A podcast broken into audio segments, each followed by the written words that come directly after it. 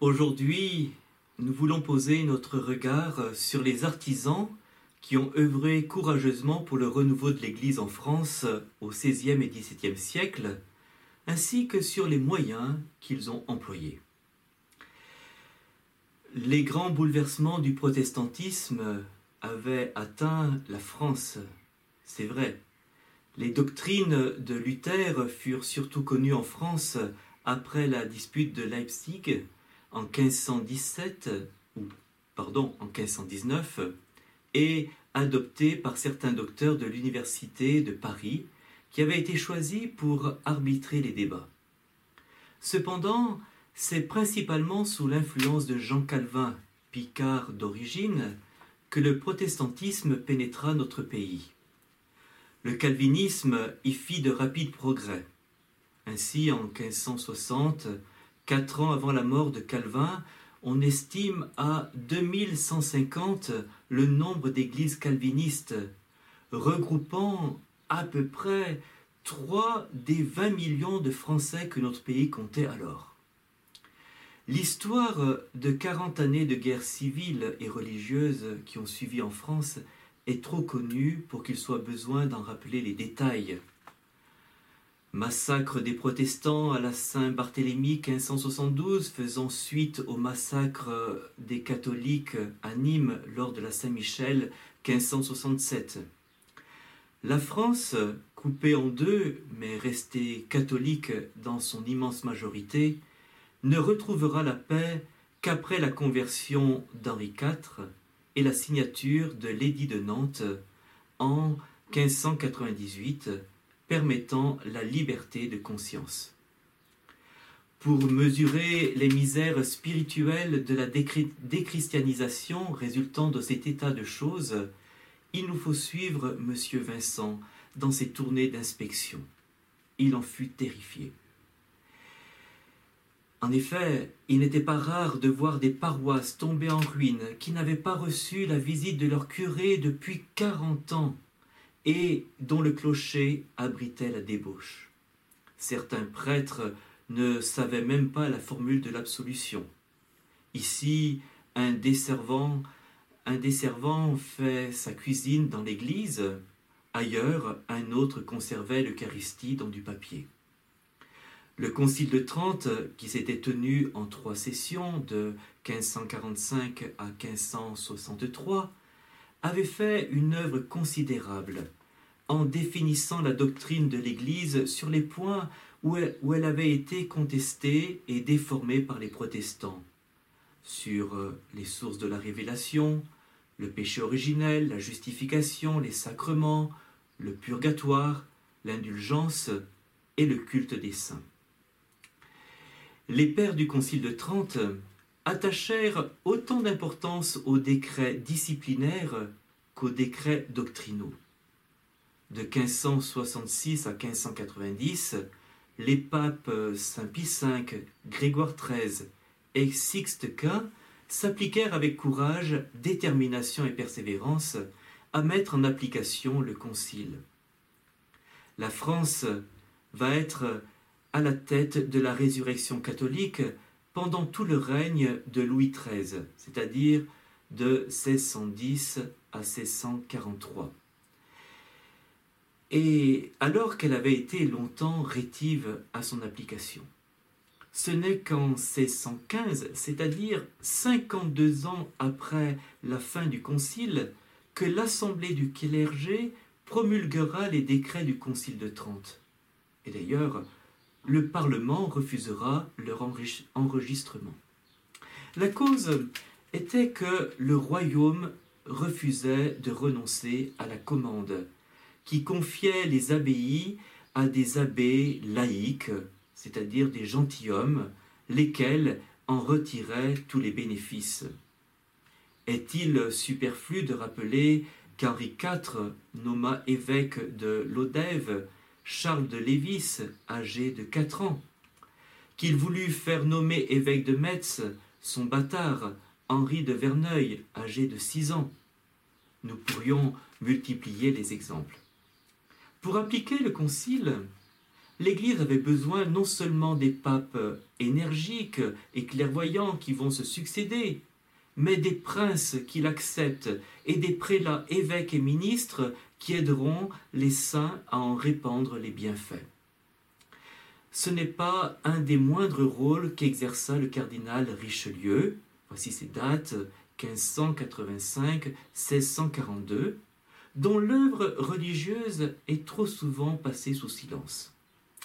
Cet homme aux multiples facettes était certes un homme d'ambition avec des zones d'ombre, mais aussi il était un homme de conviction. S'il prend à bras le corps les problèmes du royaume de France, il n'oublie pas qu'il est homme d'Église. Il va assainir l'Église qui est en France.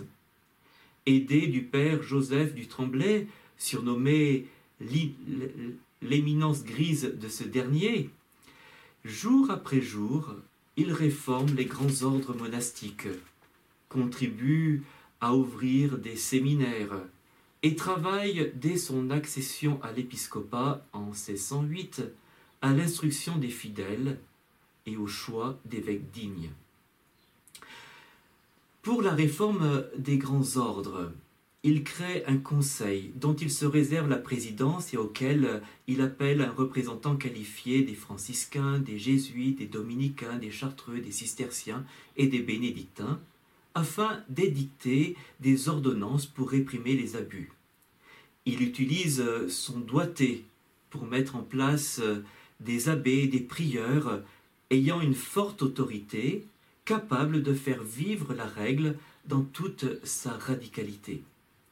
Soulignons qu'il emploie tous les bénéfices des abbayes où il est nommé exclusivement à la restauration et à, la réforme de celle-ci. La question des séminaires a été épineuse. Il écrira au roi que pour le clergé, pour le clergé, il faut déclarer qu'on ne choisira que ceux qui, après leurs études, auront passé un temps considérable dans les séminaires. Nul métier sans apprentissage. L'instauration des séminaires a été difficile. En effet, ce n'est qu'en 1620 que le futur cardinal de Bérulle, qui introduisit en France l'ordre du Carmel et les prêtres de l'oratoire, a fondé à Paris son premier séminaire officiel. Le second fut ouvert à Luçon à la demande de Richelieu. En 1631, il y en aura six, mais ils périclitent, car les bons prêtres, ayant davantage le souci des missions, avaient, pardon, car les bons prêtres avaient davantage le souci des missions que de la formation. Après cet tâtonnements, on comprend peu à peu qu'il faut de vraies maisons de formation. Le cardinal Richelieu appuie à fond l'initiative de M. Ollier, à qui il offre même son, son château de Rueil. Ce sera l'origine du séminaire des Sulpiciens. Il charge sa nièce, la duchesse d'Aiguillon, d'aider Saint Jean Eudes, futur fondateur des Eudistes. Il envoie mille écus à Saint Vincent de Paul, qui l'encourage à transformer le collège des bons enfants en séminaire. Ainsi, en France, l'Église ayant mis les bouchées doubles peut, en 1960, se targuer de voir tous ces dossiers, tous ces diocèses, pardon, dotés d'un séminaire. Le choix d'évêques dignes était aussi une priorité, nous avons dit. Ces derniers devaient être des évêques capables de mettre en œuvre le Concile de Trente. À Luçon, en 1608, Richelieu lui-même, alors jeune évêque de 23 ans, remet en pratique les visites pastorales, la prédication. Premier évêque résident dans ce diocèse depuis 60 ans, il oblige ses, chanoines eux aussi à la résidence. Il recrute de bons prêtres par concours pour ses cures à l'abandon, fait prononcer la condamnation canonique de toutes les superstitions qui avaient cours à cette époque, Affronté en cette région à l'emprise protestante, il essaie de nouer des relations de bon voisinage et de tolérance. Plus tard, à l'échelle du royaume, il reproduira cette ouverture qui, ajoutée bien sûr à la rectitude de la foi retrouvée, permettra à beaucoup de protestants de revenir à la foi catholique.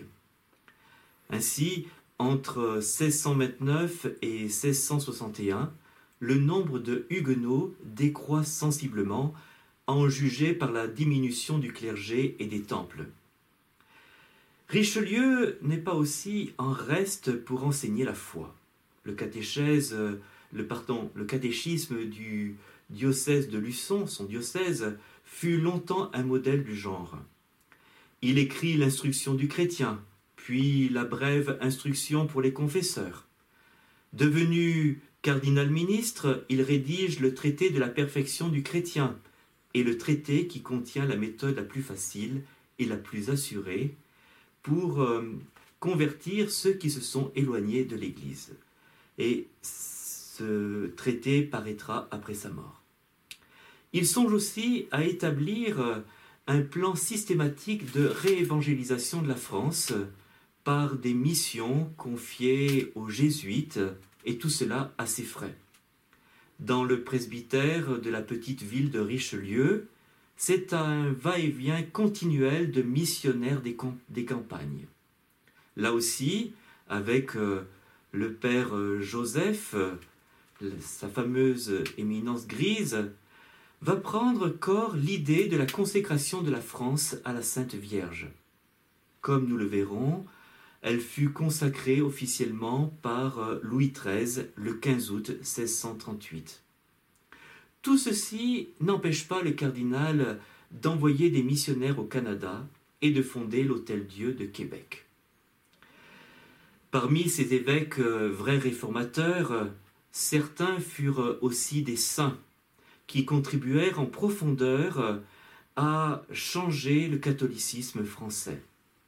Pensons au bienheureux Alain de Solmignac, ses dates 1593-1659. À 20 ans, il entre à l'abbaye de Chancelade, près de Périgueux.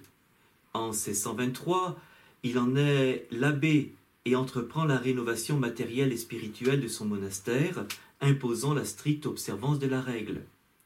Devenu évêque de Cahors en 1636, il se donne à fond à son, nouveau ministère et en 22 ans met sur pied un séminaire, des missions paroissiales, des œuvres caritatives incroyables et des visites pastorales qui le feront passer neuf fois dans les 800 paroisses de son diocèse. Dans le même temps, un autre évêque que nous connaissons bien, Saint François de Sales, appartenant à la noblesse de Savoie, travaille à ramener à Dieu toutes les âmes désemparées, et son introduction à la vie dévote est une joie pour l'esprit car elle rend accessible la dévotion à tous, quel que soit son état de vie et sa catégorie sociale.